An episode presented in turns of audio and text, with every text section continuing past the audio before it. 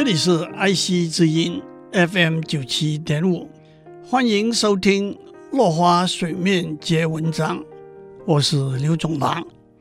今天我们讲跟卡内基学快乐生活。当我们用每次只做一件事来消除忧虑和烦恼，自然会延伸到掌握今天活在当下的生活态度。就是把每一天都当作生命的最后一天。有一位加拿大的年轻人 William Osler，原来在神学院里求学，追随父亲当牧师。后来由于对医学感兴趣，决定改读医科。一八七一年，在他二十二岁又从医学院毕业的时候，和许多大学生一样。心里头充满了疑虑，担忧如何通过期末考试，毕业之后该做什么，未来如何维持生活，开创事业。他随手翻开一本书，看到里面有一段话：我们最重要的工作，不是去摸索模糊不清的未来，而是去执行当下手中的任务。这段话影响这个年轻人一生的事业，成为美国鼎鼎有名的医学院约翰霍普金斯大学医学系的四位创建人之一。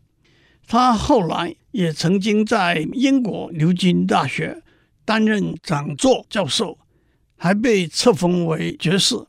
他在约翰霍普金斯大学医学院最大的贡献。就是建立了现在的住院实习医师制度，对美国医学教育影响极为深远，被后人尊称为现代临床医学之父。他在耶鲁大学对学生发表了一篇著名的演说《A Way of Life》，用轮船的防水隔舱做比喻，提醒大家把铁门关上。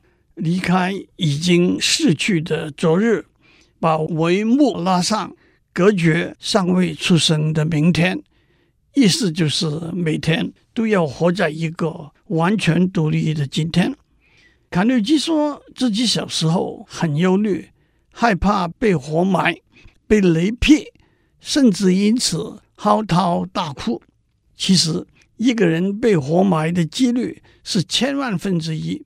被雷劈的几率是五十万分之一，大约是丢铜板连续十九次正面的几率，怪不得许多政治人物都敢慷慨激昂的大声发誓说：如果贪污，一定遭天打雷劈。